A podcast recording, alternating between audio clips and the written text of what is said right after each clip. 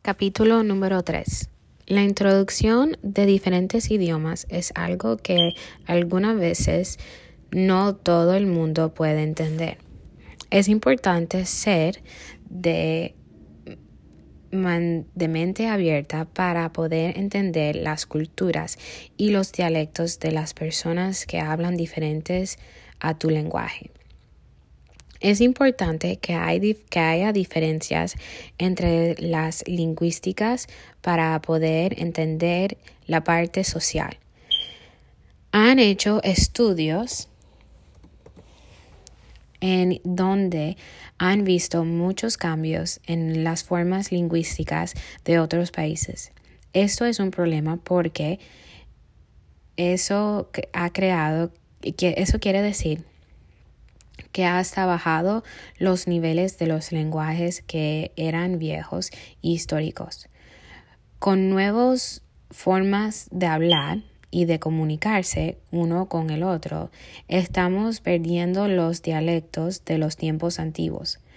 Ahora hay una forma específica que no se puede que uno se puede comunicar con. Yo soy cubana y tengo una forma de hablar, pero algunas veces tengo que medir lo que digo, lo que estoy diciendo porque no todo el mundo entiende lo que yo quiero decir o algunas veces se ofenden porque para mí no quiere decir la misma cosa que es para ellos. Es importante tener mucha diversidad lingüística en diferentes grupos que se identifican en diferentes maneras, porque así estamos previniendo que los lenguajes de los lenguajes antiguos, antiguas. Si quitamos la diversidad lingüística, nos encontramos con las mismas culturas. Y eso es lo bonito, tener diferentes personas que hablan de diferentes maneras y que se expresan de diferentes maneras. Se dice mucho que los cubanos y los puertorriqueños somos muy similares, pero cuando fui a Puerto Rico en el verano encontré, aunque seamos similares, hay muchas cosas que son diferentes, especialmente la forma de hablar el idioma. Por ejemplo, cuando fui a ordenar un plato de arroz con habichuela en Puerto Rico, que pensaba que me iban a traerme arroz con habichuelas que en inglés un cubano pensaría que son string beans. Y cuando vino la mujer a traerme mi comida, me ha traído un plato con arroz y frijoles. Sí tenemos una forma de hablar que es muy similar, pero todavía hay muchas cosas que son diferentes. Y eso es, y eso es que eh, como uno lo puede percibir y seguir teniendo diversidad en los idiomas lingüísticos. Los lenguajes pueden ser formas de una persona expresarse y lo que quiero decir con eso es que cada lenguaje tiene sus palabras que se usan para la individualidad. Por ejemplo, cuando estoy muy brava con mi novio, algunas veces me pongo a hablarle en español para que no me pueda entender porque no le quiero herirle los sentimientos y él solamente habla inglés. Entonces, por eso no me entiende.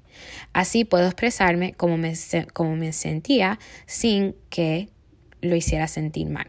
Algunas veces también uno puede estar tan feliz um, que se le van algunas palabras por aquí y por allá. Así, uh, para existir los diferentes dialectos dentro de los lenguajes sería un problema serio. Ese es, es muy bonito poder ver cómo las diferentes culturas se expresan con las palabras diferentes que usan. Diferentes dialectos contribuyen a lo que los humanos han aprendido. Hay muchas cosas que los humanos han encontrado en diferentes idiomas que han abierto puertas de la tecnología, arte e historia. Yo pienso que si, que si no hubiera diferencias entre, entre idiomas y dialectos, nosotros no supiéramos tanto de lo que sabemos ahora.